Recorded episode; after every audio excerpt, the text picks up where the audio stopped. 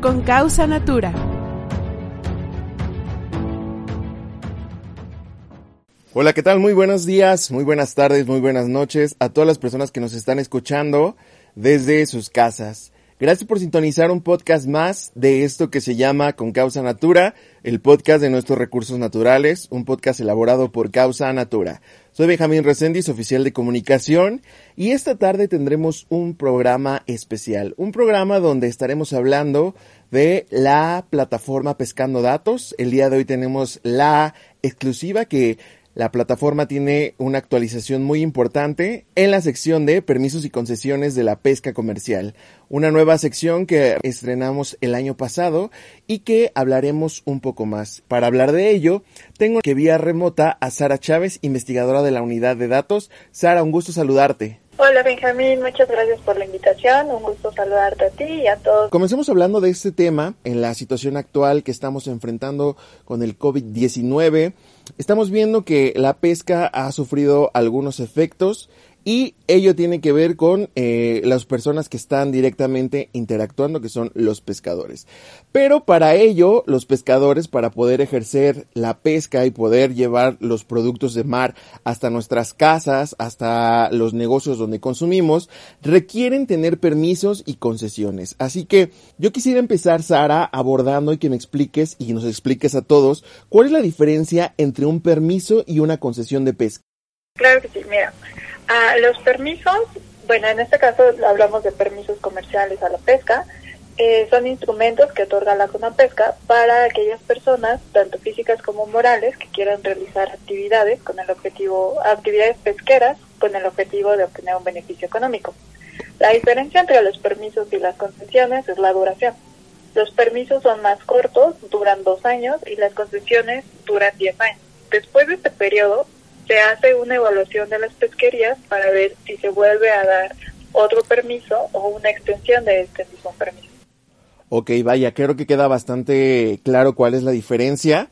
Eh, en pocas palabras, duración es la diferencia entre uno y otro. Fíjate que viendo la página y siendo parte del proceso de construcción, obviamente como parte del equipo de Causa Natura, creo que es muy importante que la gente que, que vea la página o que entre ella sepa cómo se construyó la base que se encuentra almacenada en la sección y qué periodos temporales abarca actualmente. Sí, claro, mira, la información que está disponible en la página Pescando Datos eh, es información que obtuvimos vía INAI a través de la Plataforma Nacional de Transparencia. Solicitamos la información desagregada sobre quiénes son los permitatarios, cuáles son las pesquerías, las artes de pesca, las zonas donde tienen permitido pescar. Y lo que hicimos fue una normalización de esta base, es decir, nos dimos cuenta que habían algunas inconsistencias, las detectamos y la comparamos esta información con otras fuentes que están, por ejemplo, en la misma página eh, la Conapesca o en datosabiertos.gov y nos cercioramos de tener la información lo más completa posible y limpia para poderla mostrar al público. Entonces, digamos que esta información ya está curada, entonces es mucho más fácil poder encontrar información sobre cierta pesquería o una entidad o un municipio. Bueno, hay algo importante que acabas de mencionar durante la construcción, durante eh, la purga de información que mencionas.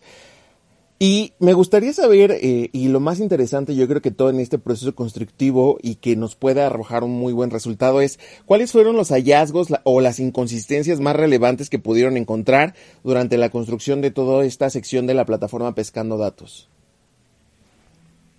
Mira, el objetivo principal cuando construimos esta plataforma era que los usuarios puedan eh, buscar los permisos que, que ellos necesitan, ya sea en una región, si quieren saber cuál es la situación de permisos y concesiones en un estado en particular para cierta pesquería. Entonces, un poco los hallazgos es la distribución de los permisos y cómo estos han movido a través del tiempo.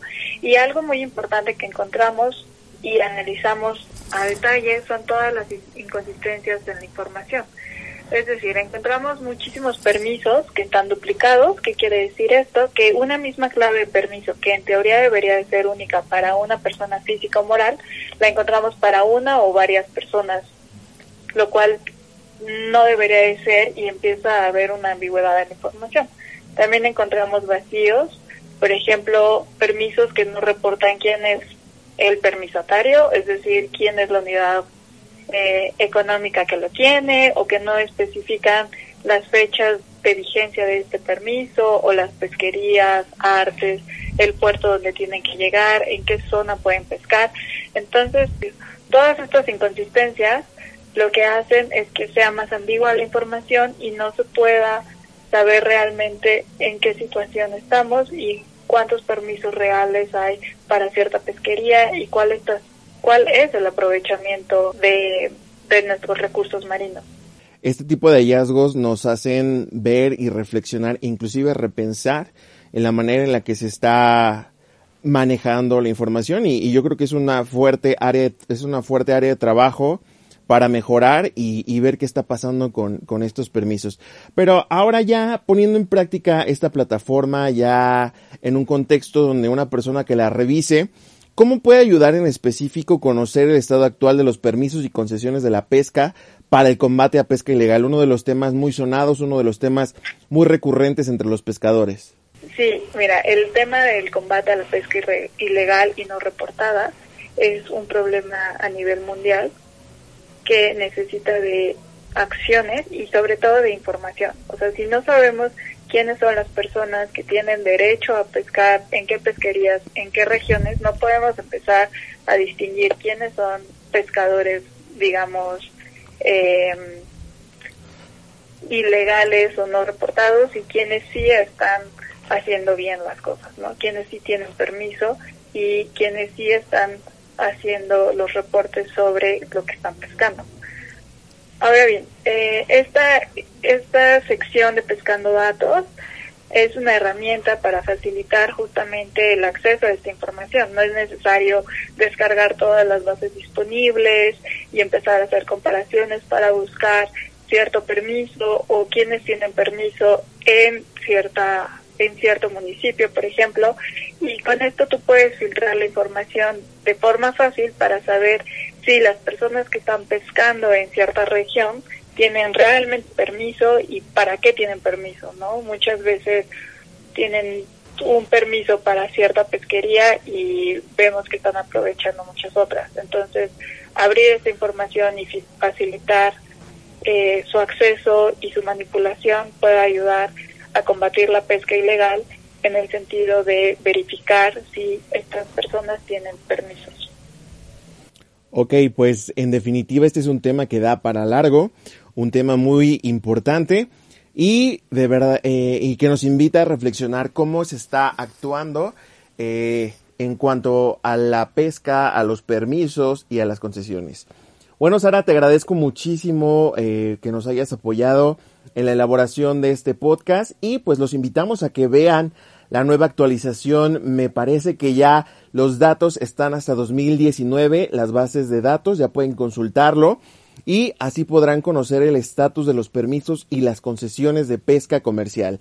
Soy Benjamín Reséndiz y los invito a que nos sigan en redes sociales. Recuerda, estamos en Facebook, en Twitter, Instagram, LinkedIn, YouTube, tenemos también eh, Spotify y Apple Podcast, nos encuentras como Causa Natura AC o eh, en dichas plataformas de podcast como con Causa Natura. Gracias Sara, un gusto saludarte. Muchísimas gracias por la invitación y los invitamos a seguirnos.